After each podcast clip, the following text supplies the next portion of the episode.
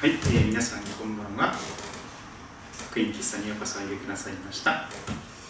えー、何曲か今日も歌を賛美を歌っていきたいと思います。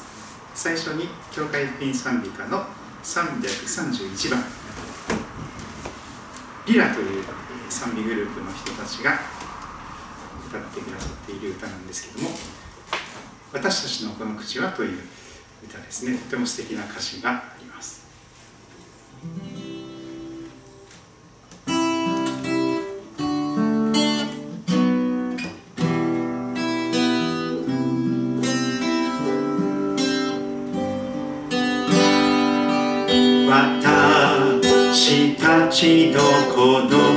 の口は汚れているけど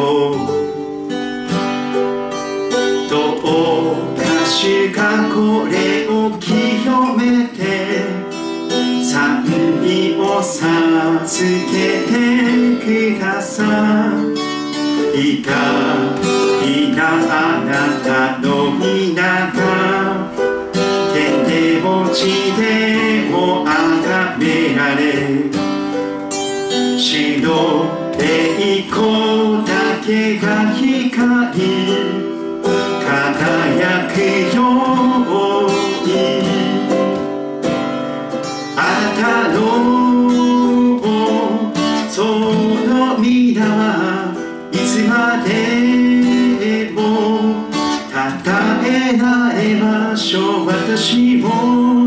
主をしたいながら心捧げてたたえます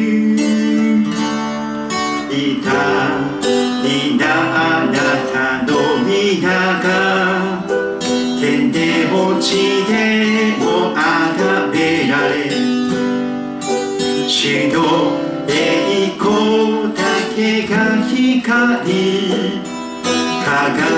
くように。私たちのこの口は汚れて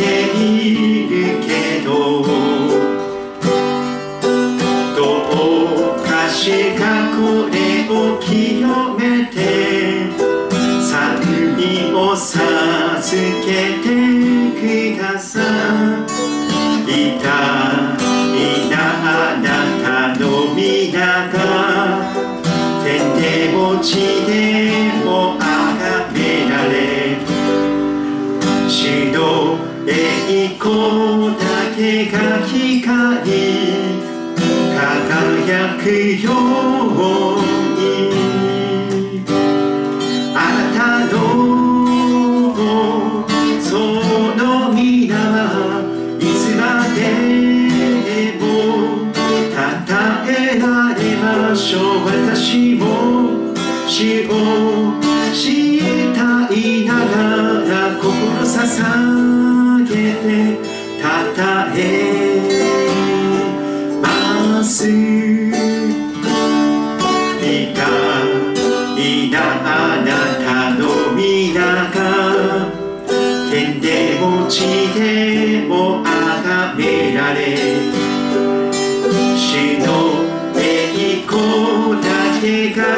光輝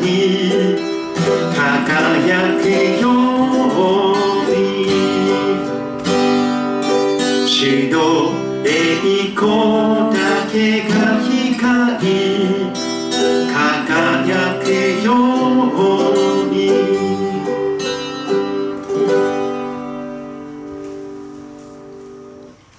はい、続けては同じ教会福音賛美歌ですが156番「輝きしの栄光シャイン・ジーザ・シャイン」を受けます。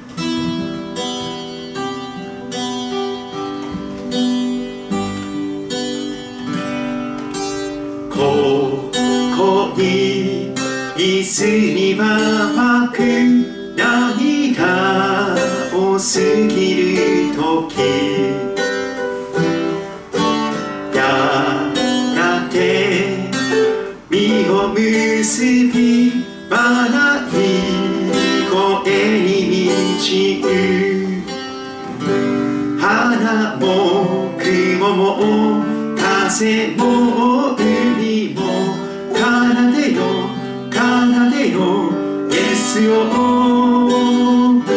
空に響け歌え楽しいよ恵みを恵みを恵みをあ冒険剣は光 Yeah.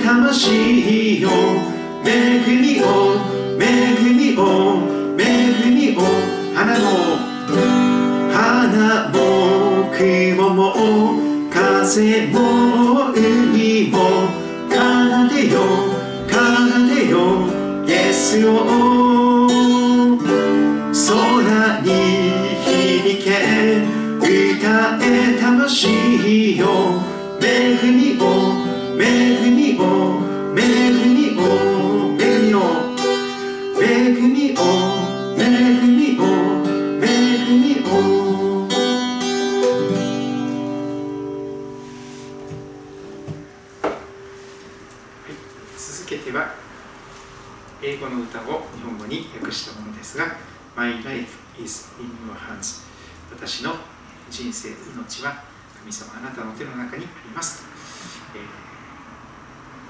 ー、コロナが2年目に入っていますがまだまだ先が見えない中で、えー、ありますが、えー、賛美歌多くの賛美歌の中にはとっても辛い時に、えー、どん底にいるような時にそれでもまた元気になれる歌がたくさんありますがこの歌もその一つだと思います。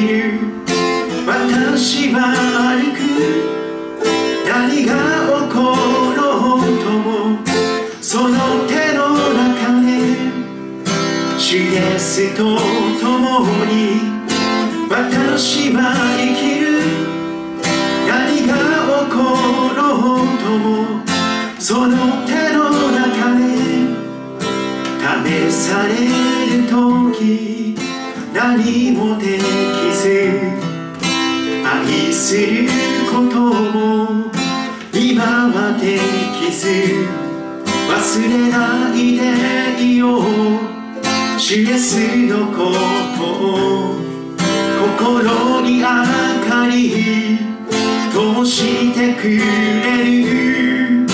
私は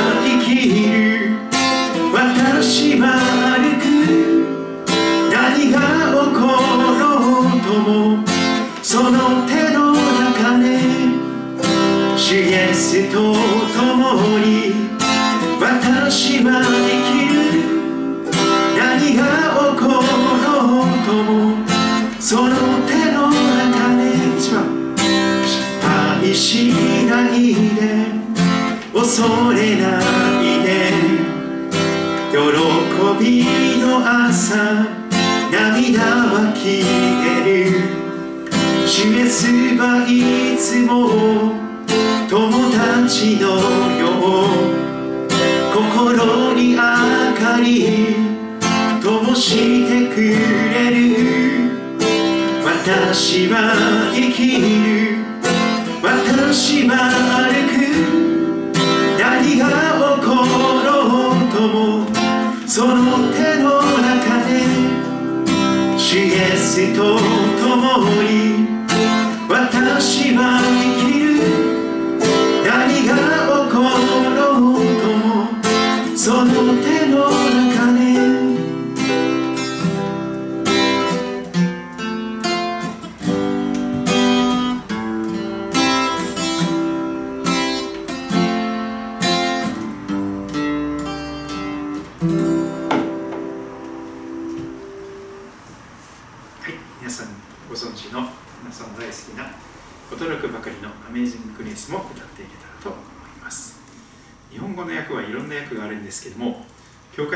会福音賛美歌にも入っているんですが、えー、かなり長い7番ぐらいまであったかと思いますが あの英語ってメロディー同じメロディーにですね2倍の歌詞が載るんですよね。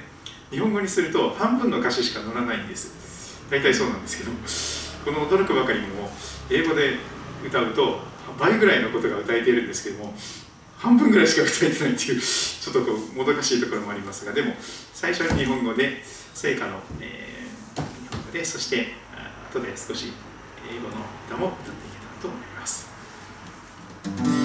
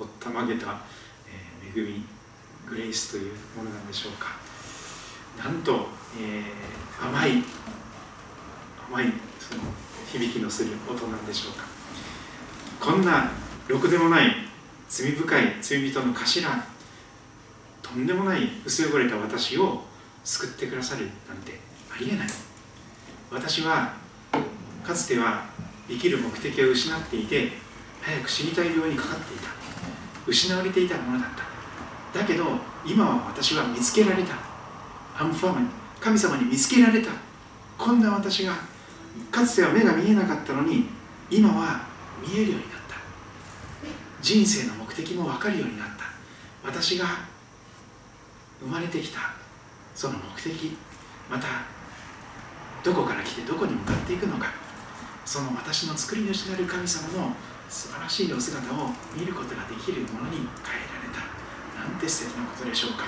そんな風な歌なんですけど。も、えーまあ、似たような響きはたくさんありますがオーストラリアのヒルソングという人たちが作ってくれた歌を2曲ほど歌っていきたいと思います、えーかつては、えーイギリスとかですねアメリカから賛美歌はたくさん発信されたんですけども最近はオーストラリアからとかいろんな世界各地からいろんな賛美歌が発信されていますがこれはオーストラリアのちょっとあの Aussie English が入ったようなことかもしれませんがあの Still という歌があります。これを歌っていけたらと思います。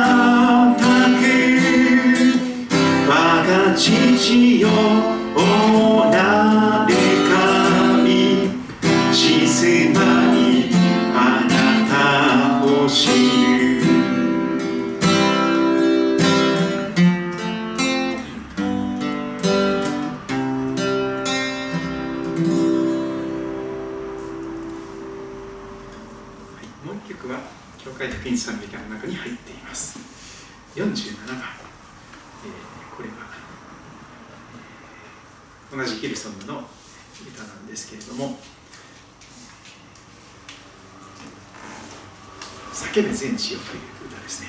シャウトというの神様に向かって叫びましょう。全地よと、えー、そんな呼びかけがあります。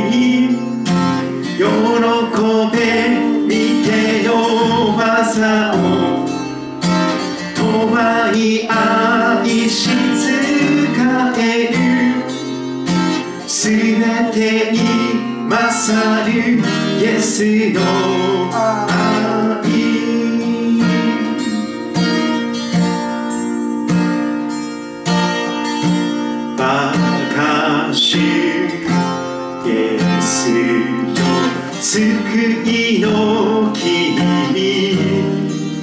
死の愛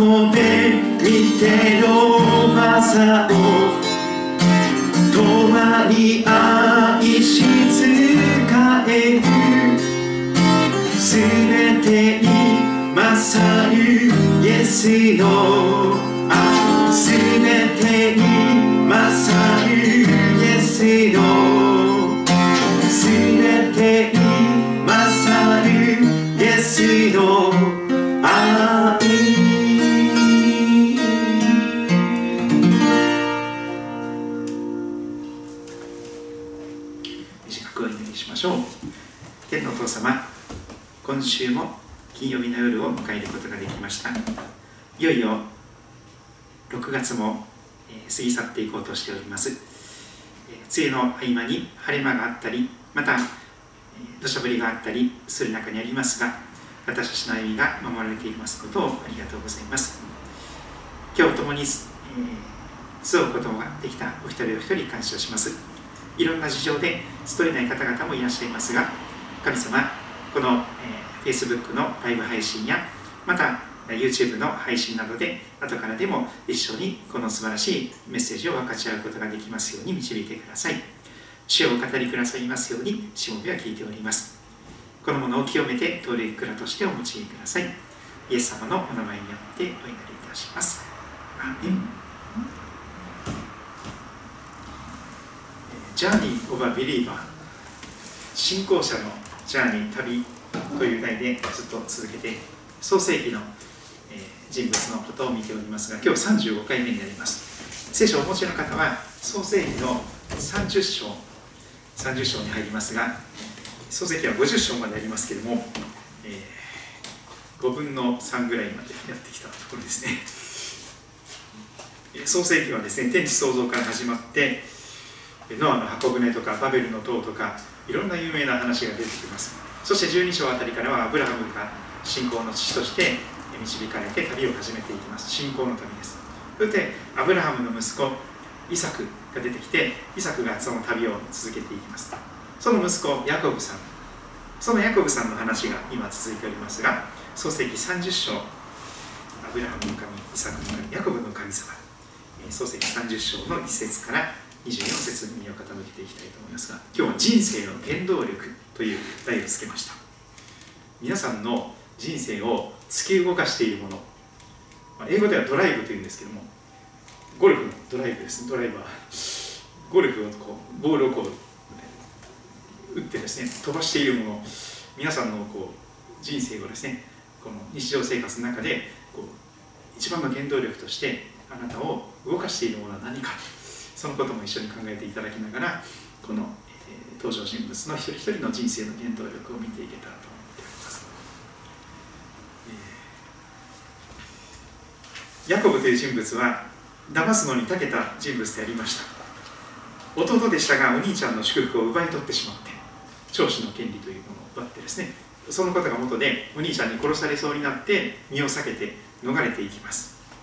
そしてお母さんのお兄ちゃんのところに身を寄せてラバンという人に騙されてしまってですね。そこラバンラバンさんには素敵な、えー娘さんが2人いたんですけどもお姉ちゃんと妹さんですね、えーヤコブさんは妹さんの方に恋をしたわけなんですけどもところがですね、えーこの7年経ったら7年働いたら妹と結婚できるという約束だったにもかかわらずお姉ちゃんの方を先にいただいてしまったみたいなことででその後ですねもう7年間も働いて、えーそしていきなり2人のお嫁さんをいただくというね一夫多妻制の時代なんですけどもそのことのゆえに非常に複雑な家庭状況が起こってまいります、まあ、2人以上の人が一緒に生活をし始めると必ずいろんな問題が出てきます、えーでもそれはですね本当に素晴らしい神様のお取り扱いではないかなと思います。私もある時に結婚に導かれました。1999年の3月20日のことでした、えーまあその時ですね、えーまあ、お見合いでですねお見合い結婚をしたわけなんですけども、えーその後ですねいろいろと面白い旅が始まっていくわけです。1人でなくて2人の旅が始まっていきます。で最初の喧嘩のネタはですね味が薄いという 話が。どうしても男性は外食に慣れてますからね。濃い味に慣れていてお醤油とかかなりかけたりとかしてですね塩とかかなり振りかけて食べるのが外食もうお弁当とかも濃いですよね味が。味が濃いので美味しいわけなんですけど。まあかなり汗かく肉体労働の人にとってはもうそういう塩辛いものとかこの味がたくさん濃くついてるものはすごく好きなものなんですよね。私もそういうものに慣れておりましたが妻はですねかなり薄味だったんです。それで妻の作ってくれたものがですね何かこれ味ないかもしれないと思ってしまってそれで喧嘩になってしまってちゃんと味付けてるわよ。いや味ないよとか言ってですねそれが最初の夫婦喧嘩の種でした。まあそんなこんなで始まってですねでも全く自分とは違うそういう生い立ちとか家庭環境とかこれまでの人生は別々の全く違う人生を歩んできた人がいきなり一緒になって一つ屋根の下に住むわけですから面白いことが起こりますよね必ず。でもそれはですねあの神様のもう不思議なもう絶妙な神様の導きだと思うんですよね。あの宝石宝石だったとしても掘り出されたばかりの原石だとですねあのあまり光ってないんですよね。でもカットされて磨かれていく時に宝石は美しい輝きを放っていきます。人間もそうだと思うんです。それぞれ独身の時代っていうのは結構荒削りなところも結構あってですね。自分勝手なわがままなところもあったりしてですね。自分の好きなように時間を使ったりお金を使ったり命を使っている。でも2人で生活をし始めるというのはこの箱の中に2つの原石が入ってしまった。しかもそのあの研磨機というかですねそういう。なんかそこの中でこうぶつかり合うことになってしまうわけですね。で切磋琢磨と言いますがまさに。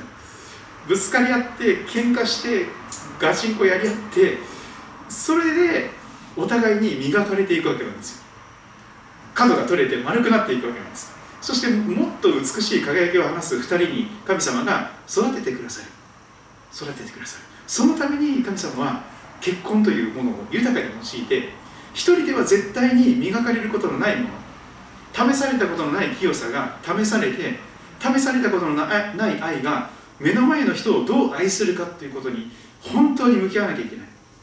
あなたの隣人をあなたあなた自身のように愛しなさいと言われてもできない。どうしてもあれだけ好きだった人がこんなに愛せないということが起こり得るんですよね。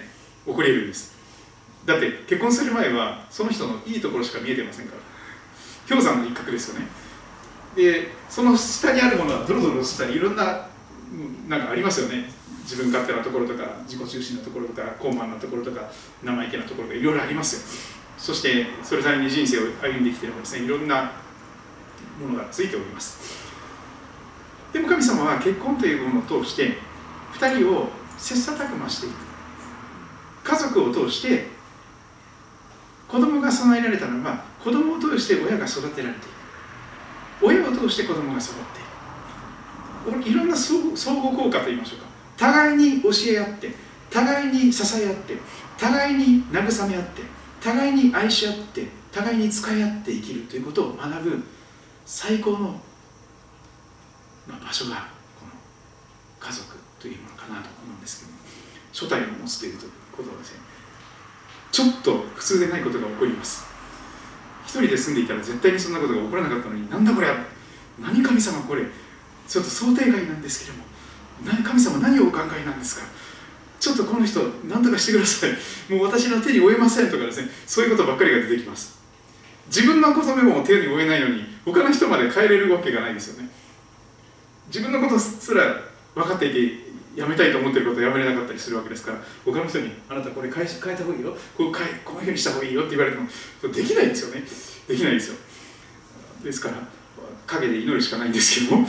えー、でもこのヤコブさんはいっぺんに2人の奥さんを頂いてしまいましてそして次から次へと与えられている子供の中でその2人の奥さんたちがとっても辛い状況になっていきます。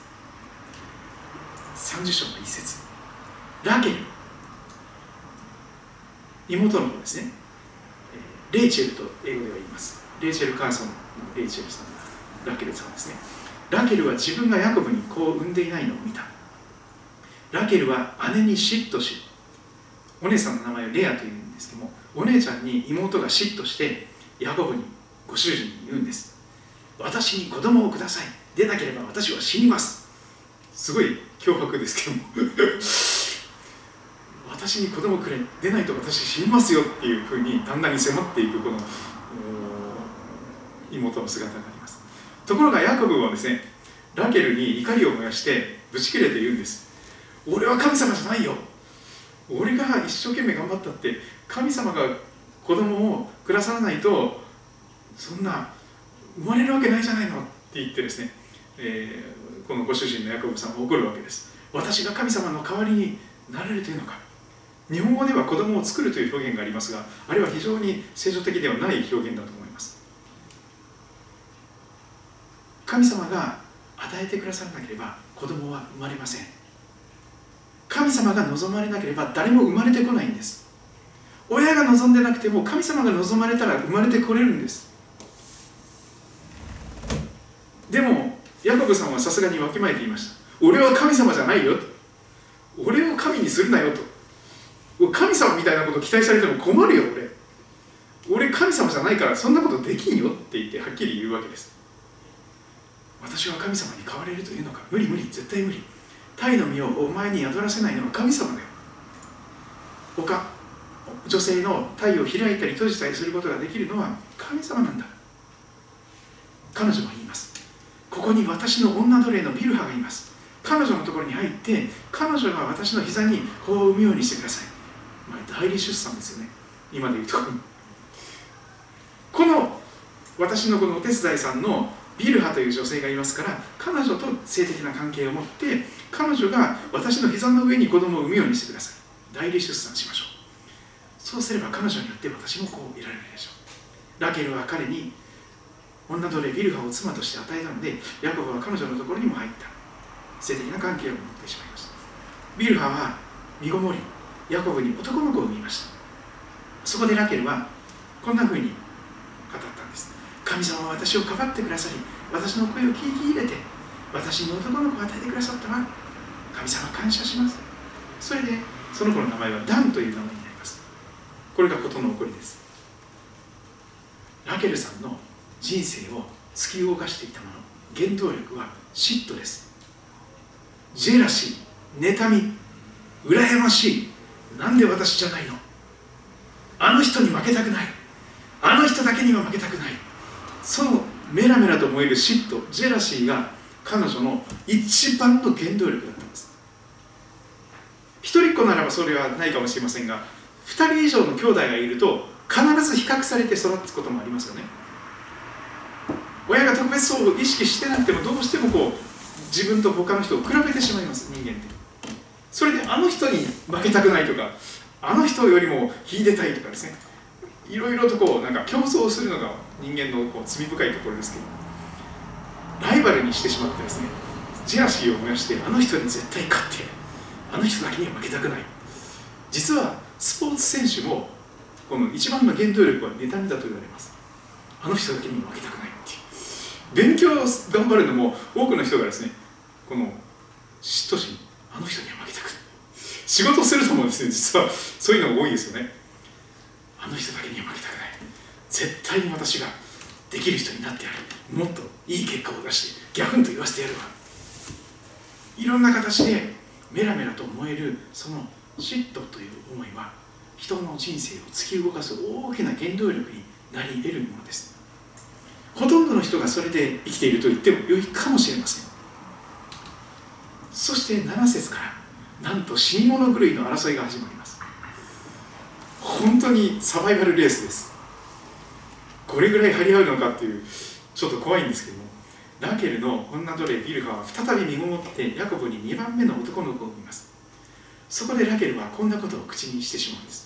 私はお姉ちゃんと死に物狂いの争いをしてついに勝ったやった私が勝ったってそのもう自分が勝ち組になったって言ってですね。誇るわけです。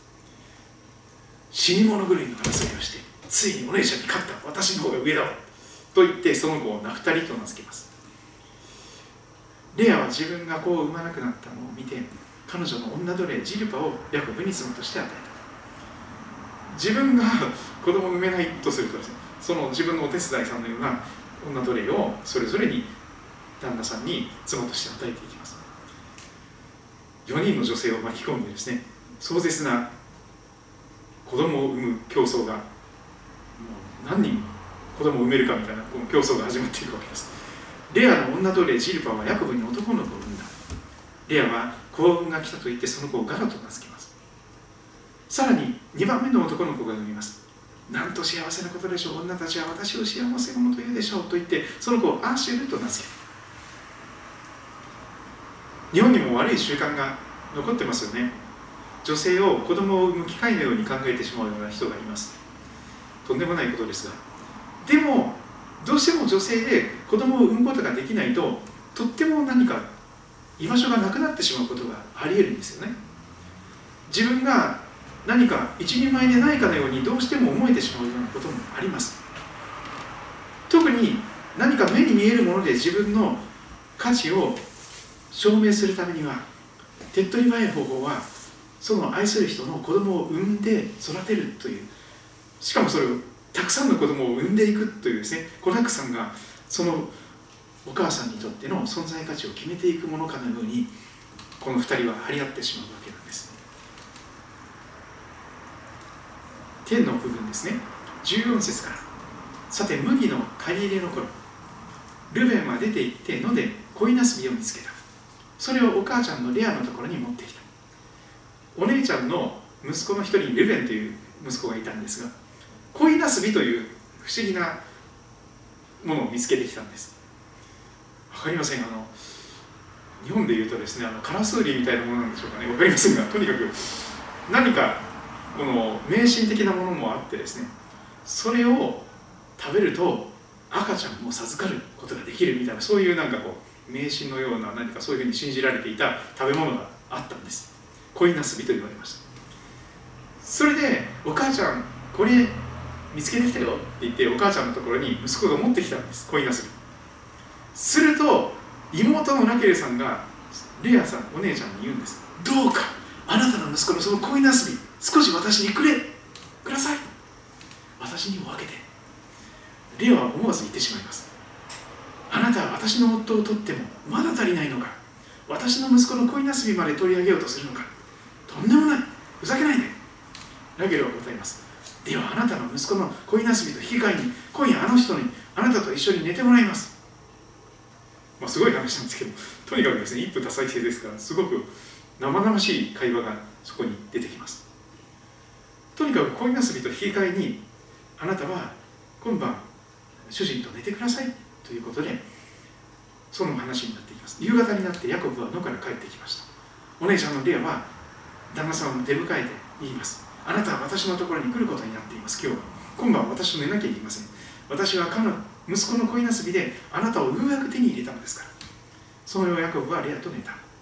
神はレアの願いを聞かれたので彼女は身ごもってヤコブに5番目の男の子を産んだ5人目ですごいです。ねそこでレアは私が女奴隷を夫に与えたので神は私に報酬をくださったと言ってその子をイッサカルと名付けます。イスラエルの十二部族が次から次へと生まれていきます。2人の夫、えー、奥さんとそのそれぞれに与えられた女奴隷から12人の子供たちが生まれてくることになります。結論の部分19節あたりから見ていきましょう。レアはまた身ごもります。ヤコブに6番目の男の子を与えてくれました。まあ今はさすがに少子高齢化になってますから2人3人いたら多い方かもしれませんが昔は6人7人が当たり前だったようですけどヤコブに6番目の男の子を産んだ。1時2時3時4時5時6時みたいな世界ですけどレアは言った。神は私に良い賜物をくださった。今度こそ私はあ夫は私を尊くでしょう。彼に6人の子を産んだのですから。子供をたくさん産むことでより旦那さんに愛されたいというその競争だったんです。その妬みから来る競争でした。たくさん可愛い子を産めば産むほど旦那は私の方を愛してくれるはずだとそういうこうけなげな思いで一生懸命出産妊娠出産を繰り返した女性であります。ゼブルンという名前が付けられました。さらに女の子も与えられました。待望の女の子。ディナという名前も付けられました。ディナちゃん。そして22節。ついにやってきます。長い間長い間願っても願ってものれんに腕をしぬかに釘神様仕方ですか？っていう状態がずっと続きました。でもついに妹のラケルさんが神様の導きの中でお腹を大きくしていくことができるのです。神はラケルに心を止められた。神は彼女の願いを聞き入れてその体を開かれた。彼女は身ごもって男の子を産みもう待望の男の子です。ついに神は私の汚名を取り去ってくださった。子供を産むことができない。そういう女性と言われてしまう。その汚名を取り去ってくださった。彼女はその子をヨセフジョセフさんと名付けます。そして主は男の子をもう一人私に加えてくださるようにとそんな願いもしていくことになります。旦那さんのヤコブさんはやっぱり妹のラケルさんの方を好きなんです。だからこの妹のラケルさんがついに産んでくれたヨセフさんももう溺愛します。偏愛します。12人子供が与えられるんですがヨセフだけを特別にひいきして愛します。もう特別な服を買ってあげたりとかもう特別にヨセフだけをもう溺愛して愛して愛して他の人たちはもうなんかすごいなんか疎外感いっぱい。お父さんがどうせ私たちのことをお父さん大事にしてくれないのか。そういうことになっていくんですけども。とにかくやっぱり一番大好きなそのラケルさんが最後に産んでくれたヨセフ君もう可愛くて仕方がないというその子になっていくことになります。でもぜひ知ってください。今私たちが妬みや嫉妬の中であの人には負けたくないなんて感じでこう張り合っていたとしてもですね。そういう中で願っても願っても結果が出せない。願っても願ってもそうならないということがあるかもしれません。自分の思い通りになることなんて人生にそんなに多くはないですよね。でも聖書は語ります。神様には時があって時が来ると全ては神様の御手の中にありますが時が来ると神様は時にかなって美しいことをなさる。あなたの願いを叶えてくださる時も神様ちゃんと祈りは無駄で無駄ではないんです。祈りは独り言に終わってないんです。神様何とかしてください。神様助けてください。神様お願いしますって私たちが言葉にならないうめき叫びで心の中で魂の叫びを上げていても声にならなかったとしても神様はそのあなたの願いをちゃんと耳を傾けて聞いてくださってそして仕方をしているわけではなくて神様は時を待っておられます。一番良い時に一番素敵なことをしてくださるんです。私たち夫婦も最初ですね結婚して1年目に待望の子供が授かるかなと思ったら流産してしまったんですよね。バイブルキャンプで奉仕してしまったですねぴょんぴょん飛び回ったりしてですねまさか妊娠してると思わずに2人で奉仕したんですよねカウンセラーで。そしたら妻は妊娠していてですねでも残念ながら流れてしまった。お腹の中で赤ちゃん死んじゃった。とっても悲しいことでした。神様どうしてですか？そういうこと人生にありますよね。どうして神様この子を殺すんだったらお腹の中に宿らしたんですか？なぜですか神様？もう怒りがこみ上げてきましたよね。私はその思いを神様にぶつけました。なぜ神様この子の命を取るんだったとすればお腹の中でなぜ身ごもることをなさったんですか？わけわかりません神様。あなたは愛なる神様なんでしょ？優しい神様ですよね。どうしてそんなことをなさるんですか？でもその時に与えられた言葉は悲しむ者は幸いです。その人は慰められます。というあの惨状のメッセージでした。もうその言葉が響いてきた時にボロボロボロボロ泣く状態でしたね。本当に悲しい時に神様が一緒に泣いてくださっている。神様が一緒に悲しんでいてくださるということを肌で感じることができたからです。ああ神様分かりました。あなたは喜ぶ私たちと一緒に喜んでくださるだけでなくて人生で辛くて悲しい時に一緒に涙を流して悲しんでくださる方ですね。イエス様本当に感謝します。とその辛い試練を乗り越えていくことができましたでもその後ですね願っても願っても子供は授かりませんでした。まさにのれんに腕をし抜かれてい神様仕方ですか。1年たち2年たち3年たち4年たち5年経っていくとですねだんだん諦めますよね。静かな諦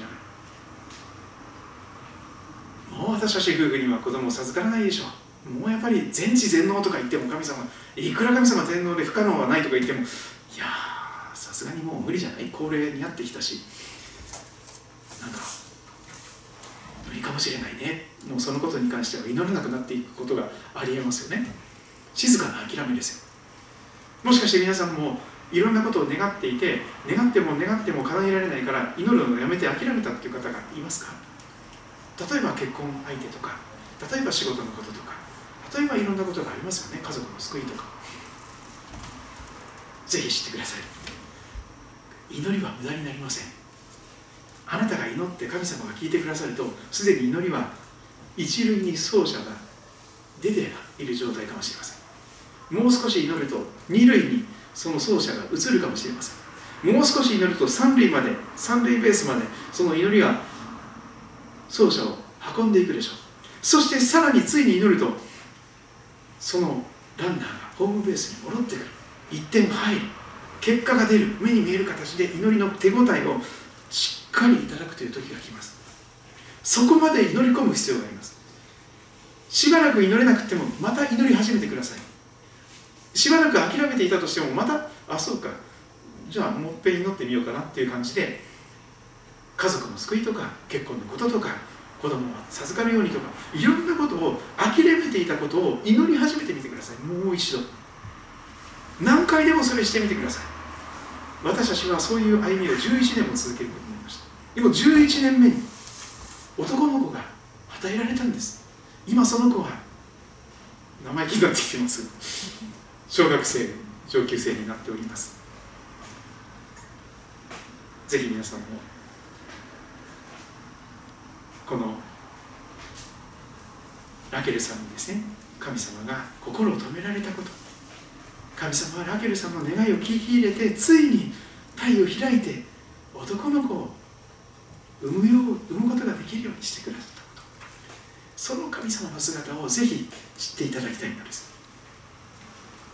今日人生の原動力というふうに題をつけました。実は伝道者の書4章4節っていうところに旧約聖書の詩篇の後ですけども詩篇信玄の次に伝道者の書というのがありますがこれはもうなんかうつ的な状況になった人とかですね虚しいなっていう人はぜひ伝道者の書を読むことをお勧めします。空の空から始まり4章4節にはこんな言葉が出てきます。私はまたあらゆる労苦とあらゆる仕事の成功を見た。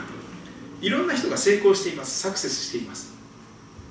夢が叶ったとかですね。Dreams come true とか言ってやってます。サクセスストーリー。ところが聖書を言い切るんです。それは人間同士の妬みに過ぎない。あいつにだけは負けたくない。よしだからもっと頑張る。もっと残業する。もっと、え、営業バリバリ頑張るとかですね。そういう世界ですよね。教会もそうですよね結構。実際そういうあの教会に負けたくないとかあの牧師に負けたくないとかあの信徒の人に負けたくないとかですね。なんか張り合っちゃうことがありえますよ。それはナンセンスです。意味が虚しいですよ。人間同士の妬みであったとすれば単に妬んであの人よりももっと用いられたりとかですね。そんなことでやると虚しくなりますよ。せっかくの奉仕が虚しいものになります。風を追うようないくら奉仕しても奉仕しても虚しい。いくら何か一生懸命頑張っても頑張っても虚しい。やればやるだけ空回りします。やればやるだけなんて言うでしょうか。やることなすこそ全て裏目に出るみたいな感じになるんですよね。何にもやる気にならなくなりますよ。何やっても無駄じゃん。なんか虚しいね。私こんなことのために生きてるの。やだもう。早く死にたいっていう病気になっちゃいますよ。もう死んで楽になりたいと思っちゃいますよ。虚しいんですかでも実は多くの人が妬みを原動力としてひたすら勉強頑張る。スポーツ頑張る。仕事を頑張る。子育て頑張る。何かいろいろ家事頑張る。いろいろやってますよね。ピアノ頑張るとか。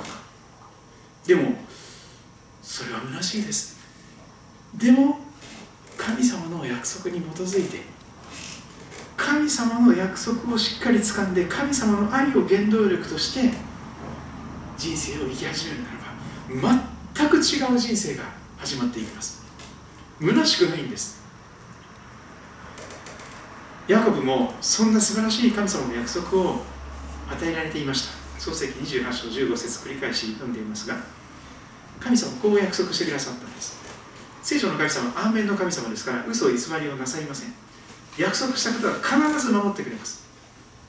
損になっても誓い誓いは曲げない。そんなこと誓いましたっけ？なんて神様はおっしゃらないんです。約束したら必ず約束を守ってくれます。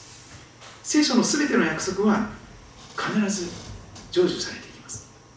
見よ私はあなたと共にいてあなたがどこへ行ってもあなたを守りあなたをこの地に連れ帰り私はあなたに約束したことを成し遂げるまで決してあなたを捨てない。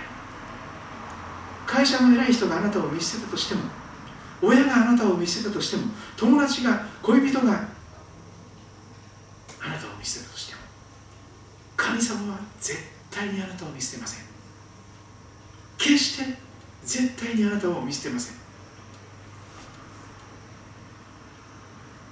親になった中でですねいろんなことが試されますけれどもやっぱりですね手のかかる状態になるとですねもう手に負えないわとかって感じになるんですけどもでも神様は絶対に手に負えないから捨てるなんてことをなさらないんですよね私たち。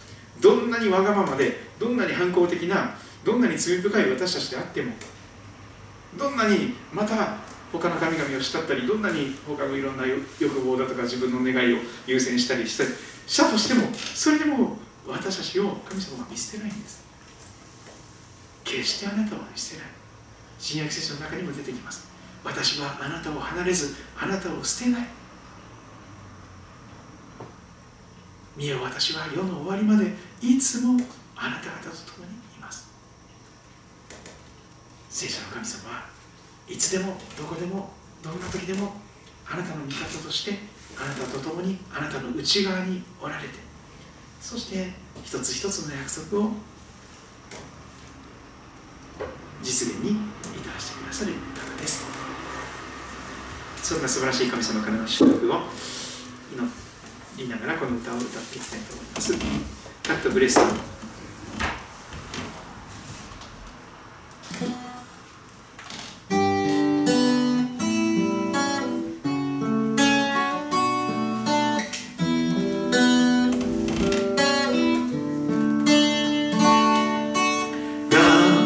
ブレス」です神の恵みが豊かにあなたの上に注がれますように。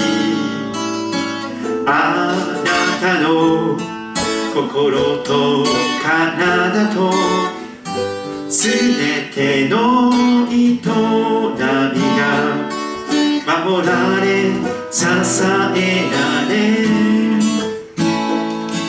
喜びあふれるように。私は祈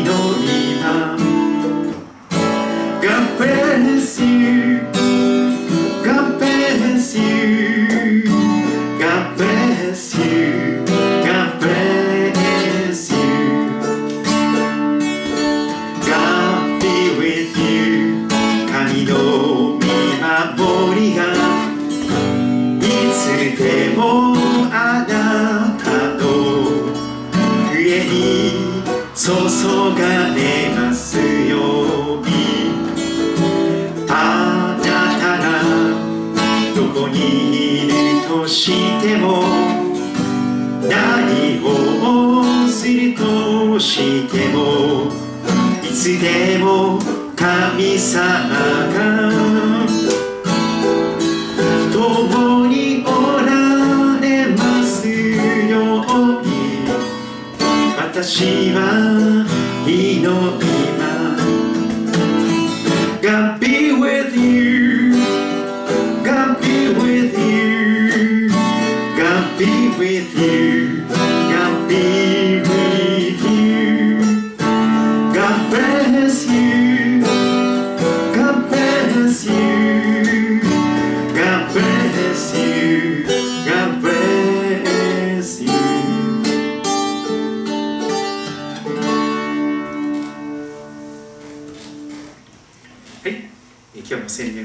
っていきたいと思います。